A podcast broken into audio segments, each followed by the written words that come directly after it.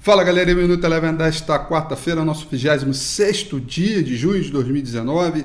Destaca a recuperação dos mercados depois de uma forte queda de ontem, começando com o bom humor vindo do mercado internacional, mais especificamente dos Estados Unidos. A fala do, do uh, secretário do Tesouro americano, Steve Mnuchin, dizendo que o acordo comercial uh, entre Estados Unidos e China estaria uh, eh, 90% pronto. O mercado se animou com isso, com isso o S&P 500 trabalhou em alta ao longo de todo o dia e fechou com uma leve queda de 0,12%, mas se recuperando bastante das quedas recentes. O índice mercado emergente subiu, alta de 0,95%.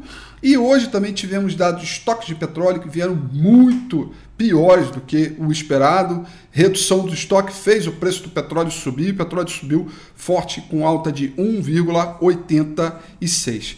Por aqui, mesmo com o leilão de linha do Banco Central, a gente teve estabilidade na moeda americana e o índice Bovespa trabalhou aí no terreno positivo, apesar de não ter ganhado muita amplitude. O Ibovespa fechou em alta de 0,60%. Um grande destaque ficou para as empresas ligadas a bancos, depois que o Banco Central reduziu o requerimento de capital para risco de mercado. Em outras palavras, reduziu aquela margem é, de garantia é, para os, os bancos credores, né, tanto para o lado do crédito imobiliário quanto do crédito rural, na expectativa que esse excedente circule pela economia. Destaque hoje ficou para a empresa do Itaú, que subiu 2,38%.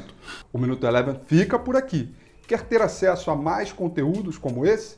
Inscreva-se em nosso site www.elevenfinancial.com e também siga a gente nas redes sociais. Eu sou Rafael Figueiredo e eu te espero no próximo Minuto Eleven.